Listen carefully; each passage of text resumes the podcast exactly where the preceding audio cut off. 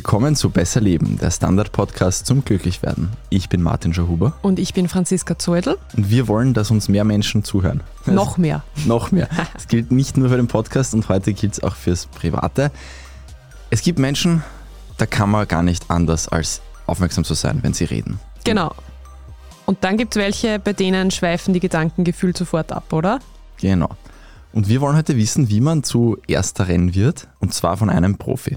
Genau, das ist Tatjana Lackner und Tatjana Lackner ist so ein Typ, die kommt in einen Raum rein und jeder und jede hört ihr zu.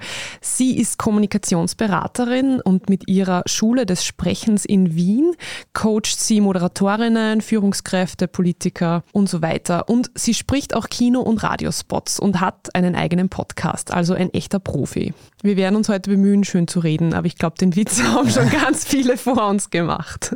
Willkommen, Tatjana Lackner. Willkommen. Hallo, fein, dass ich da sein darf. Ja, wir haben es in der Einleitung schon gesagt. Manchen Menschen hören wir ganz gebannt zu und bei anderen schweifen wir dann eher ganz rasch ab. Woran liegt das? Oh ja, ja, das ist wahr. Und vor allen Dingen merkt man das ja schon in der Schulzeit in Wahrheit. Also es gab Lehrer, da habe ich zugehört, das lag jetzt echt nicht am Fach. Und es gab Lehrer und auch Lehrerinnen, da habe ich weggehört und das lag einfach daran, dass die so in der Kopfstimme war, dass ich in der sechsten Stunde nicht das Gefühl habe, das tue ich mal an. Also vielleicht ganz kurz. Tonhöhe Hallo Martin. Tonhöhe ist verantwortlich für Freundlichkeit. Und freundlich sind viele, auch ganz besonders viele Frauen, aber Tontiefe ist verantwortlich für Glaubwürdigkeit. Und da erlebe ich immer wieder nach mittlerweile 30 Jahren Schule des Sprechens und vielen Einzelcoachings, dass Menschen sagen, du, ich habe das Gefühl, ich werde nicht gehört. Kein Wunder, wenn du irgendwo in die, wie ein Moskito, in die, zack, Kopfstimme abzischt und man nicht das Gefühl hat, du überzeugst. Also diese abgemischte Stimme hat was zu tun mit Atemtechnik, denn die Idee ist Atem plus Stimme ist die Energie, auf der man spricht. Und manche Menschen sprechen mit zu untertouriger Energie. Andere so, dass man sagt, Jesus, na bitte, um Gottes Willen, wer ist denn der? Wer glaubt er, dass er ist? Für wen hält die sich? Wo man automatisch eher zurückgeht. Also ich glaube, es hat sehr viel damit zu tun, können wir Atmosphäre schaffen und finden wir Kontakt zum anderen. Vielen Menschen schreibt man ein gewisses Charisma zu. Das, das ja heißt Charisma. Charisma. I'm sorry, ich bin die okay. Sprechtante, ich weiß. das ja nicht immer jetzt nur dann die Stimme ist. Nein, gar nicht. Und es ist auch was, was für mich in der Arbeit mit Politikern, aber natürlich auch mit öffentlichen Menschen, ja, was wichtig ist, dass ich denen auch immer wieder sage, Charisma hat nichts mit Charakter zu tun, und das scheint immer wieder auch verwechselt zu werden. Charisma hat zu tun mit den drei S. Kann jemand strukturiert sprechen, also Struktur? Vermag jemand Stimmung aufzubauen, also schafft der es eine gewisse Atmosphäre herzustellen im Raum? Und drittens natürlich auch, wie gut ist sein Self-Marketing oder ihrs?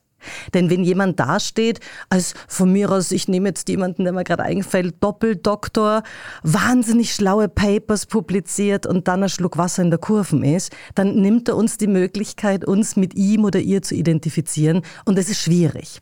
Und auf der anderen Seite, wenn jemand aufdringlich ist und man sagt, na bitte, warum ist denn die so laut? Oder warum ist denn der Meeting so ein Töner? Dann ist es ganz genauso wenig charismatisch. Also Charisma hat sehr viel zu tun mit Menschen, die eine Sogwirkung herstellen. Und darunter leide ich in unserem Land besonders, dass hier Charisma immer mit Charakter verwechselt wird. Es hat noch nie irgendwas ausgesagt über den Charakter und die moralische Instanz eines Menschen, ob jemand vermag, eine Sogwirkung herzustellen. Und auf der anderen Seite heißt es aber auch nicht, das ist mir schon auch wichtig zu sagen, dass Menschen, die stinkfade Redner sind, lahme Präsentatoren, dann plötzlich die charakterlichen, moralischen Dinge auf der richtigen Seite haben. Nein, es gibt Menschen, die sind fad und mühsam und nicht integer. Also alles das gibt's ja. Und was von dem kann man jetzt lernen und ja. was ist angeboren? das mit dem Angeboren immer.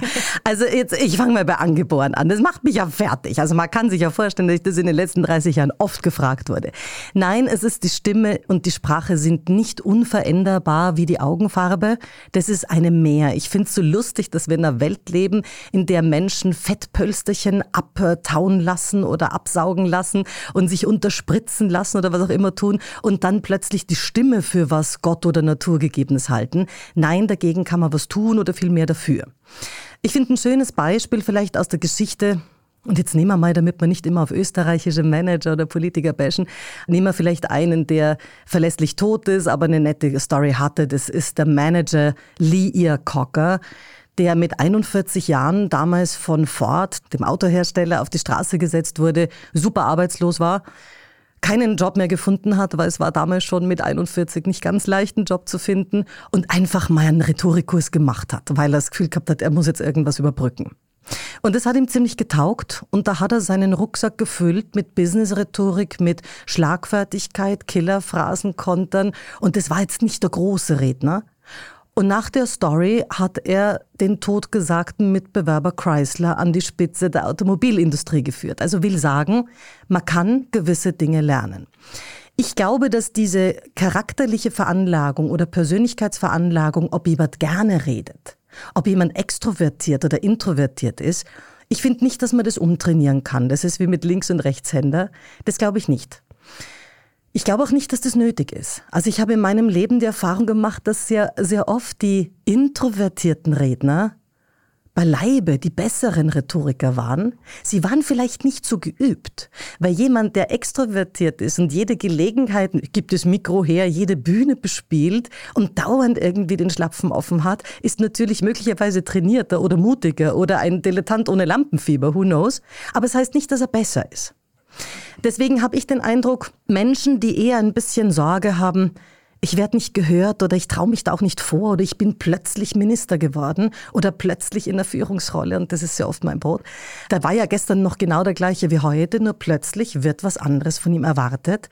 Da glaube ich schon, dass eine Menge weitergeht, wenn gewisse Dinge fließen, wie Antworten in 25 Sekunden, wie klar herzustellen, muss, soll, kann Elemente. Was muss jemand sagen? Was soll jemand sagen?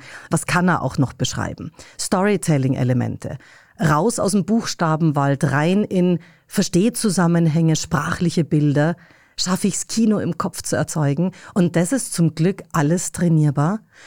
Und daneben es ist schon super, gerade jetzt in Österreich, wenn man ein paar Sachen auch schleifen, dass man nicht haben Baustelle, Mäselmarkt. Es ist halt nicht ganz so super. Also vielleicht da trennen wir zwischen Stimme und Sprache. Sprache ist ein Indiz für Herkunft, Bildungsgrad, Milieu. Und deswegen ist es nicht wurscht, wie jemand klingt.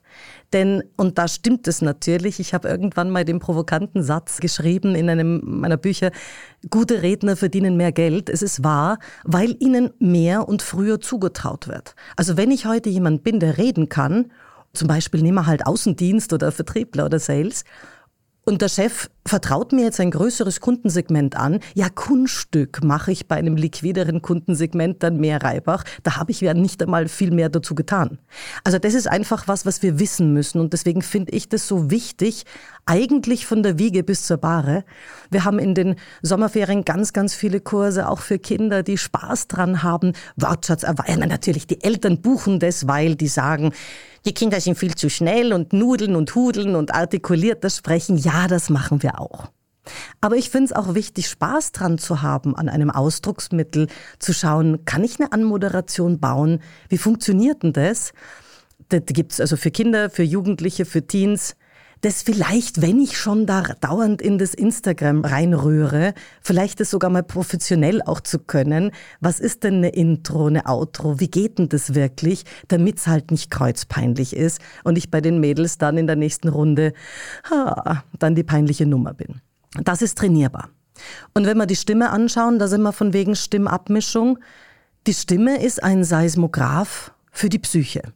Wenn wir drei jetzt drei Stunden lang geheult haben, klingen wir anders, als wenn wir jetzt zum Mikro gehen. Und das hört man. Und Menschen, die uns kennen, können da sogar Dinge hineingeheimnissen. Die sagen dann, Martin, geht's dir nicht gut heute? Was ist los? Oder Franziska, da beginnen dann die Deutungen der Bedeutungen. Da kommen dann Menschen mit den Ahnungen. Das heißt, es macht was, wie wir uns fühlen, Es macht was, wie wir mit anderen umgehen.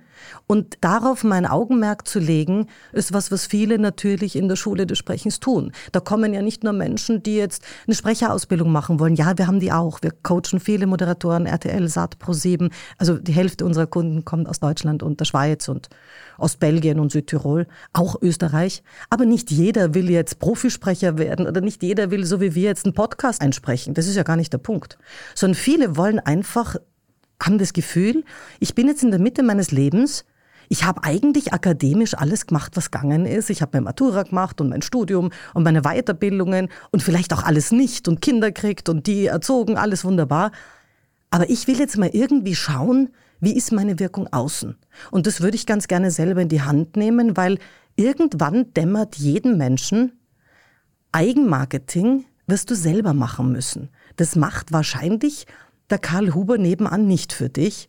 Und auch wenn wir das zum Beispiel als Führungskräfte, die ja oft dann verleitet sind, es abzugeben an eine Social-Media-Truppe oder an eine Agentur, naja, lieber haben sie es schon selber in der Hand. Denn ich kann manche Postings und Content abgeben, aber wenn ich dann in, am Interview bin oder beim Mediengespräch, bin ich ja allein.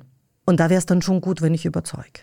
Unsere Zuhörerinnen und Zuhörer sehen Tatjana Lackner nicht so, wie wir sie sehen. Sie gestikuliert auch, sitzt ganz entspannt da, deutet mit ihren Händen, während sie redet. Daher auch meine Frage, welche Rolle spielt denn die Körpersprache, die Gestik? Ja, Mimik? eine ganz, ganz wichtige. Also es ist wirklich so, also erstens einmal sehen wir da ja die Betriebstemperatur eines Menschen. Also ist das jetzt irgendwie Schnarchfahrt oder nicht? Und ich finde, wir haben es so gut erlebt in der Zeit, in der wir so online waren. Online bedeutet, die Menschen haben uns ja nur nur im ausgeschnittenen Kastel eines Laptops oder Computers gesehen. Und wenn ich da wie normalerweise meine Körpersprache vorm Bauchraum mache, dann sieht es nobody. Und wir Menschen brauchen aber Gestik im Kontakt. Wir brauchen Hände, wir brauchen schon auch Unterstreichung. Das heißt, wir müssen die Körpersprache zum Beispiel online was ganz artifiziell war für viele meiner Vorstände im Coaching. Wir müssen sie viel weiter raufbringen. Also erste Regel ist hoch die Tassen. Hoch die Tassen bedeutet, ähnlich wie der, man kann sich vorstellen vielleicht jetzt, wenn man uns zuhört, wie der Cocktailmixer links und rechts der Kinnlinie. Wie beim Cocktailmixen muss ich schauen, dass ich irgendwie die Hände mit dazu nehme, weil nur vorm Bauchraum tut sich in der Sichtbarkeit gar nichts.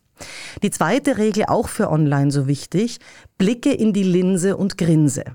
Das ist für uns oder für viele Moderatoren, die ich ausbilde, ganz normal, dass wir in eine Linse schauen und dahinter wissen, dass viele Menschen hinter der Kamera sitzen. Aber das war am Anfang ganz schwierig. Also immer haben irgendwie meine Vorstände oder meine Vorständinnen, ja, also wegschaut, irgendwo anders hin, ja, nicht rein. Wir brauchen das. Im Kontakt zu bleiben ist super wichtig.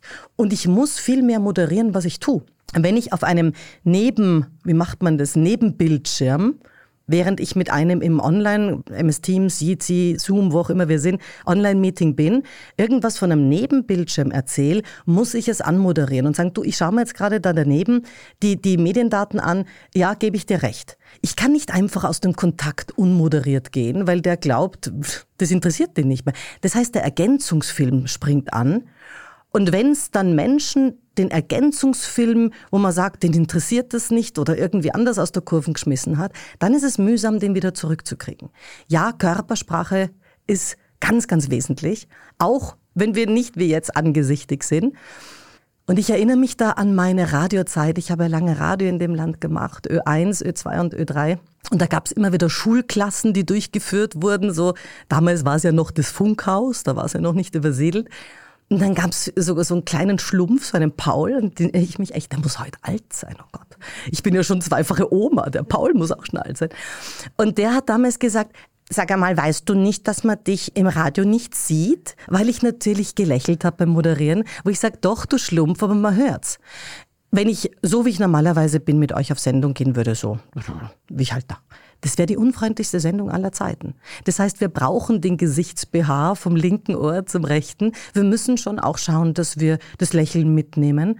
Und das hat aber jetzt nichts zu tun damit, dass Menschen Dauergrinsen müssen. Also ich finde es ganz aufdringlich, auch bei Moderatorinnen, die neu beginnen, ist meistens so eine Anfangskrankheit, wenn die dann irgendwie moderieren, als würde die Sonne aus dem Hintern scheinen, das finde ich zu viel. Also das ist too much. Ich meine, natürlich viel ist individuell bei diesen ganzen Best-Practice-Sachen. Fällt Ihnen jemand ein, den jetzt alle unsere Hörerinnen und Hörer kennen, der das wirklich alles perfekt macht? Ach, ich glaube schon. Ich meine, alles perfekt, das ist halt auch immer die Frage. Da würde der oder die wahrscheinlich selber auch noch Dinge finden. Aber wenn ich jetzt nach guten Rednern gefragt werde, also wir trennen wieder zwischen, ist nicht unbedingt ein guter Politiker im klassischen Sinn, aber ich finde ein hervorragender Rhetoriker. Bill Clinton war der amerikanische Präsident, der erstens mal selber Anwalt war, zweitens sein halbes Studium als Rhetoriktrainer sich verdient hat und der das schon ganz gut konnte. Wir unterscheiden in der Rhetorik sehr stark zwischen Strategen und Taktiker. Ein Stratege ist ein schnarchfader Redner, der bei Präsentationen immer ein bisschen lame ist, aber dafür das Ziel nicht aus den Augen verliert. Wogegen der Taktiker ein sehr wendiger Redner ist, ein sehr charismatischer Redner, aber manchmal, weil er so verliebt ist in die eigene Performance, kilometerweit vom Ziel entfernt. Und per dieser Definition wäre jetzt Angela Merkel eher eine Strategin, weil die BHs sind ihr noch nicht zugeflogen auf irgendwelchen Bühnen und Bill Clinton eher der Taktiker. An was erinnere ich mich? also wahrscheinlich die jüngeren Hörer müssen da jetzt in den Geschichtsbüchern nachschauen, aber die, die schon ein bisschen länger jung sind, wissen noch, dass Bill Clinton mal sehr knapp an einem Impeachment vorbeigeschrammt ist. Das war jetzt noch bevor es das Monica Lewinsky Gate gab. Nämlich die Frage, die Amerikaner sind sehr unentspannt, was Rauchen angeht, sehr unentspannt, was Rauchen und den amtierenden Präsidenten angeht. Da sind wir, glaube ich, nicht so. Wir wissen, dass er raucht. Und drittens sehr unentspannt, was Rauchen und vor allen Dingen bewusstseinserweiternde Dinge angeht. Da wären wir wahrscheinlich auch nicht so. Ne? Aber da ging es um die Frage Joint. Und das hat damals, glaube ich, CNN sogar übertragen. Man sieht Bill Clinton, der dort sitzt, sehr knappes Impeachment. Dann kreuz alte Anwälte neben sich, die überlegt haben, wie kriegen sie ihn raus. Und plötzlich fährt die Kamera auf halb total und man sieht Clinton grinsen und er hat damals legendär gesagt, yeah, but I did not inhale. Dann haben sie geschaut. Das würde einem Strategen niemals einfallen. Das ist eindeutig die Handschrift eines Taktikers. Dann haben sie geschaut, ob das juristisch hält. Und Quietsch ist sehr knapp für ihn ausgegangen. Das ist die Handschrift eines Taktikers. Auch eine wichtige Sache. Wenn Menschen zu mir ins Haus kommen, gibt es viele, die sagen, Tatjana, ich bin so schlecht in meiner Rhetorik, ich muss was machen.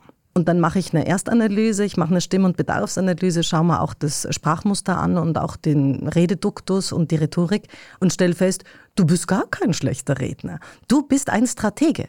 Und damit verlierst du das Ziel nicht aus den Augen, was super ist und schon mal die halbe Miete. Das heißt, wir müssen uns jetzt nur noch um die taktischen Elemente kümmern. Wogegen ich beim Taktiker, und das wäre Clinton jetzt, mich eher kümmern müsste, also bei ihm jetzt nicht, aber einem, der es noch nicht so kann, eher um die strategischen Elemente, weil der einfach sonst all over the place ist. Also jetzt auf der anderen Seite, auf der einen Seite wäre ein guter Taktiker wäre Bill Clinton und auf der anderen Seite ein guter Stratege auch jetzt wieder abgesehen vom Inhalt, weil ich kann es künstlerisch nicht beurteilen, ist wahrscheinlich Klaus Albrecht Schröder. Der ist ein richtig guter Rhetoriker. Ich kann mich erinnern, er war, glaube ich, einer meiner Nachrichtensprecher damals, noch lange, bevor, das wissen die Menschen gar nicht, noch lange bevor er Chef der Albertina war, war er Nachrichtensprecher. Das heißt, eine Sprecherausbildung sieht man wieder und die hatte er.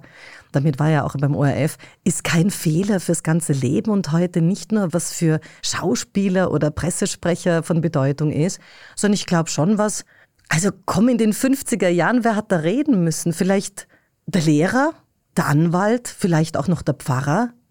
Aber ich meine, ein Winzer hat nicht reden müssen. Heute muss ein Winzer auf internationalen Kongressen über Weine parlieren und das sogar auf Englisch und auf Deutsch und so weiter. Heute muss die Kommunikationsdrehscheibe, das was früher die Sekretärin war, heute das Office Management, nach außen und nach innen, ja ganz viele Kommunikationssituationen abwickeln. Das heißt, früher hatten Techniker doch nicht im Kundengespräch sein müssen. Heute erleben die Techniker, wie es ist, wenn sie plötzlich auch vom Kunden im Salesbereich sind. Das heißt, unsere Welt ändert sich. Wir leben in einer Kommunikationsgesellschaft, darum heißt auch eines meiner Lieblingsbücher, das ich geschrieben habe, so.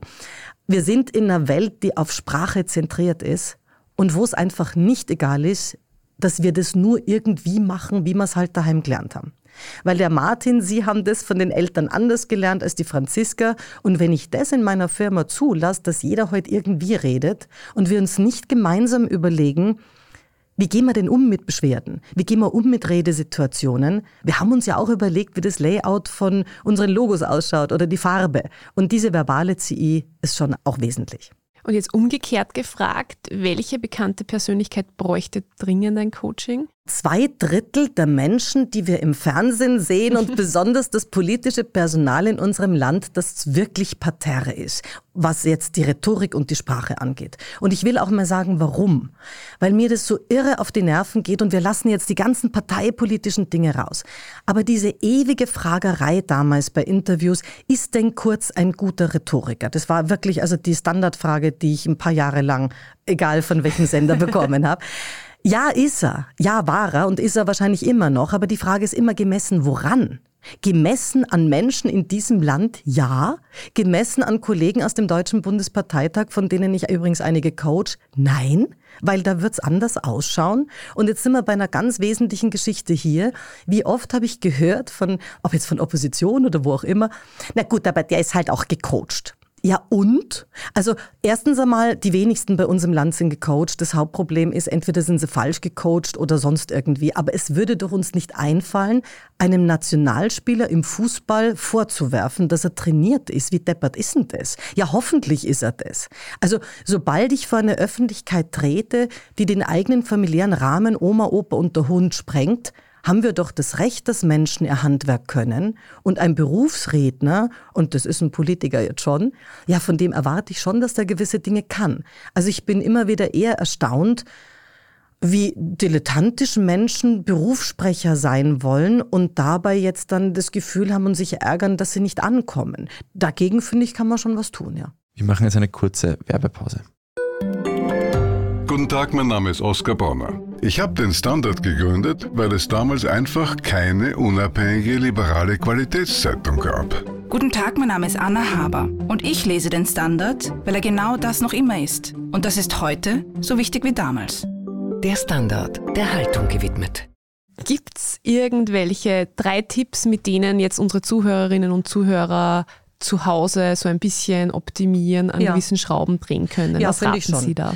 Also wenn ich so eine Instant-Geschichte, wo man nichts falsch machen kann, ist mal diese Erkenntnis, Konsonanten PTK müssen hart gesprochen werden, damit wir eben nicht haben guten Tag. Ja, damit ich eben nicht sage, ich bin der Ball. Beim Ball ist ja nicht nur das A ein Wahnsinn, sondern auch das weiche B. Also die Unterscheidung zwischen guten Tag, Paul, die Konsonanten sind die Struktur unserer Sprache, die sind die Knochen, die geben uns die Struktur, wogegen die Vokale A, I, I, O, U geben ihr die Melodie. Und einfach aspirierte Konsonanten hart sprechen hilft schon mal. Erster Punkt.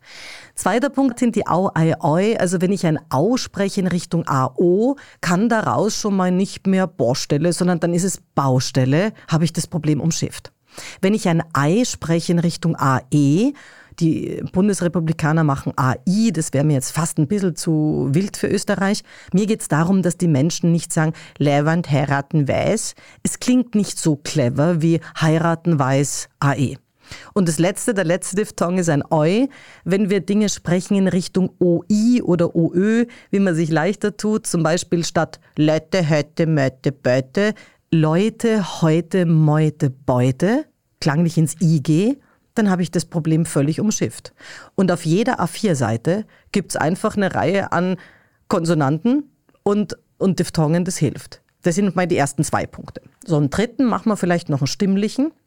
Ein stimmlicher Tipp, den ich gebe, ist, wir tragen in unseren Handtaschen alle kleine Aufnahmegeräte in Form von Smartphones. Und ich bin ein großer Fan davon, das Smartphone als Coach zu verwenden. Das heißt, wenn ich jetzt eine wichtige Präsentation habe oder eine wichtige Bewerbung, also nicht one of those, sondern da geht's um was, dann würde ich mir meine ersten paar Sätze mal draufsprechen und mir das dann von außen anhören. Denn wir sind alle Heavy User. Und wenn wir uns leise vorbereiten, belügen wir uns immer, weil wir die Atmosphäre dazu nicht hören. Und die ist aber, wie wir vorhin gesagt haben, von wegen Charisma, das, was die Sogwirkung ausmacht. Und wenn ich da das Gefühl habe, also ganz ehrlich, aber das war zu schnell, dann weiß ich, ich muss mich um die drei L kümmern. Langsam, logisch, laut. Wenn ich das Gefühl habe, sympathisch war das nicht, ja, dann muss ich ein Lächeln mit in die Stimme nehmen. Und warum mit diesem langsam, logisch, laut übrigens auch ein Thema, obwohl wir jetzt Mikrofon unterstützt sind. Der Durchschnittsösterreicher und die Durchschnittsösterreicherin ist zur Stunde 47,8 Jahre alt. Das heißt, auf die 50 zu gehen wir alle Manche sind sogar schon slightly drüber. Was bedeutet, die Menschen hören nicht mehr so wie in ihren Zwanzigern. Und es ist völlig wurscht, ob wir in Davos sind, in Alpbach, wo auch immer, selbst bei mikrofonunterstützten Gegebenheiten. Irgendwann hörst du aus dem Zuhörerraum die Geschichte, lauter bitte. Ja, und man sagt, nee, Frau, setzen Sie einer neben die Boxen, damit Sie es backen. Aber es ist tatsächlich etwas, die Menschen haben das Gefühl, es ist zu leise. Und 3L hilft. Langsam, logisch, laut. Und jetzt sind wir eh schon bei Auftritten. Das ist ja für viele Menschen ein großes Thema. Wir haben schon gesagt, eigentlich sollte jeder heutzutage so reden können wie bei Auftritten.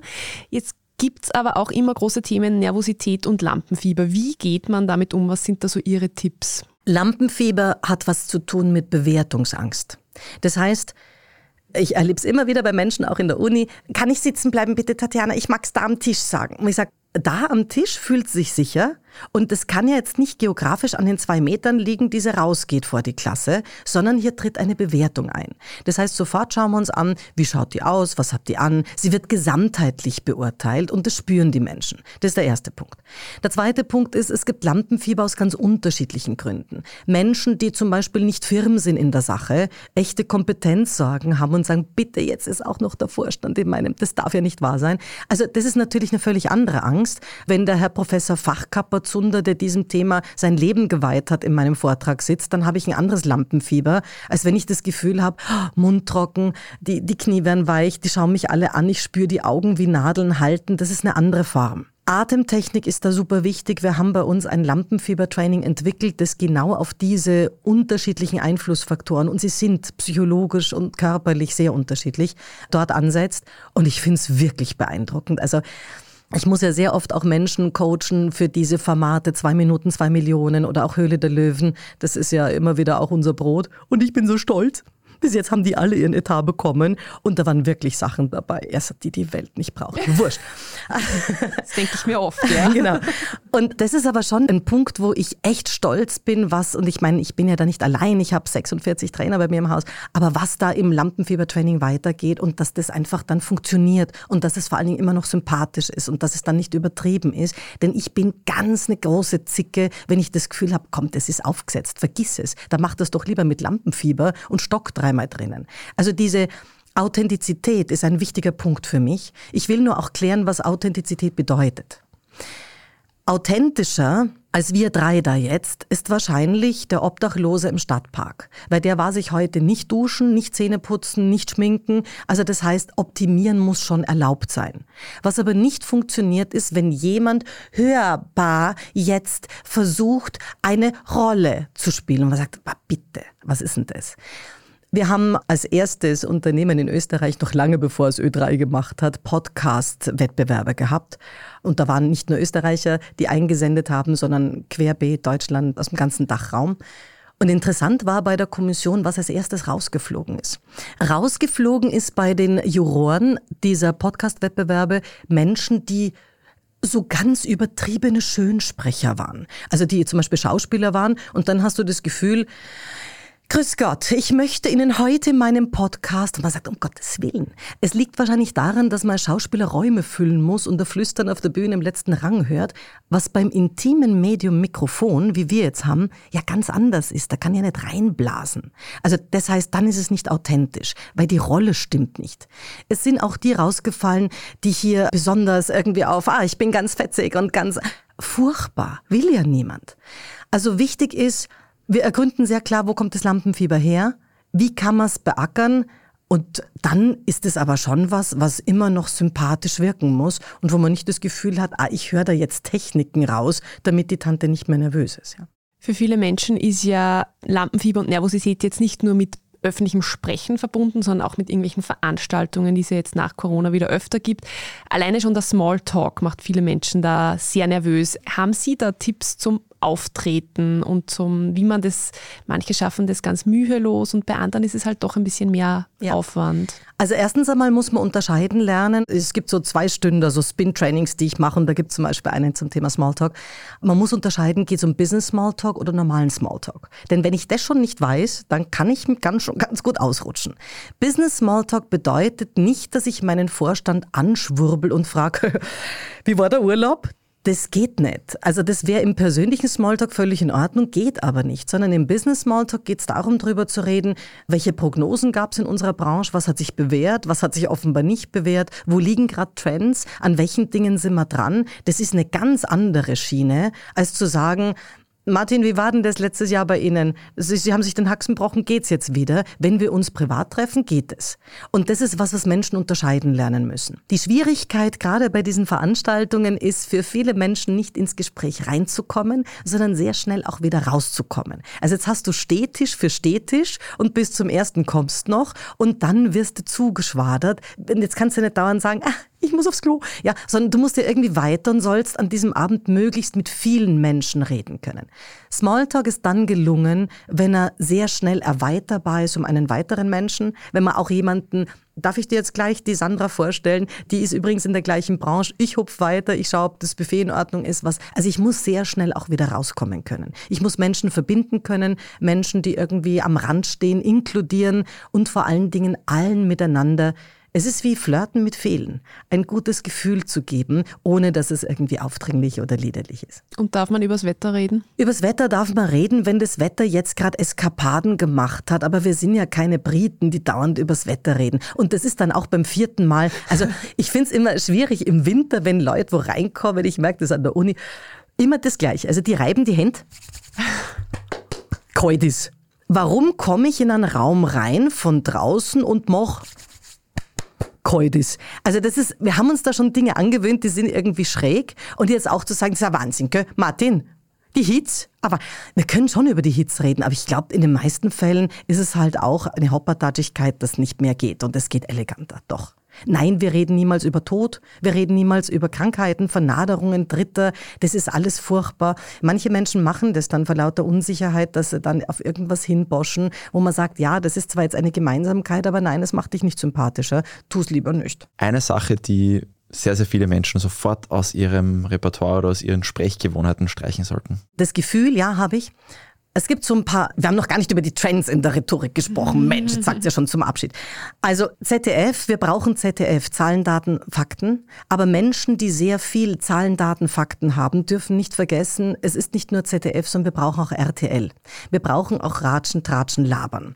Was bedeutet, es darf nicht einen Overload geben, nur an inhaltlichen Dingen, sondern es braucht auch ein bisschen ein Gleitmittel an Unterhaltung, an Storytelling-Elementen, an coolen Geschichten. Nein, der Teil darf nicht größer sein, ratschen, tratschen, labern, darf nicht mehr sein als die Inhalte, weil dann wird's wirklich daneben, aber nur das eine zu reichen, ein Excel-Chart vollgerammelt mit Zahlen, Daten, Fakten, das will ja nicht einmal der eigene Vorstand sehen. Ja, ich habe da jetzt einiges mitnehmen können. Ich werde zu Hause ganz brav Ei und Eu üben und ich hoffe, ich habe es jetzt gerade richtig gemacht. Tatjana Lackner, herzlichen Dank für Ihren Besuch bei uns im Studio. Danke fürs Kommen. Sehr gerne, hat Spaß gemacht. Und nächste Woche reden wir dann vielleicht schon ein bisschen besser. Wer sich von unserem Fortschritt überzeugen möchte, möge uns bitte abonnieren auf Spotify, auf Apple Podcasts, auf kleineren Podcast-Plattformen. Am besten überall Accounts machen und uns fünf Sterne geben und jede Woche auf allen Plattformen hören. Und falls ihr Rückmeldungen habt, nicht nur, aber auch zu unserer Sprechtechnik oder sogar Vorschläge für weitere Folgen, freuen wir uns über ein E-Mail an besserleben.derstandard.at. Das war Besser Leben, der Standard-Podcast zum Glücklichwerden. Ich bin Franziska Zoedl. Ich bin Martin Schuhuber. Und produziert wurde die Folge von Christoph Krubitz. Bis zur nächsten Woche. Ciao. Tschüss.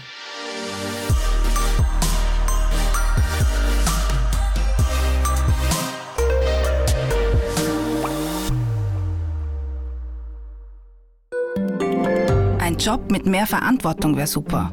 Ich will eine bessere Work-Life-Balance. Es muss ganz einfach Spaß machen. Welchen Weg Sie auch einschlagen möchten. Er beginnt bei den Stellenanzeigen im Standard. Jetzt Jobsuche starten auf Jobs der Standard.at.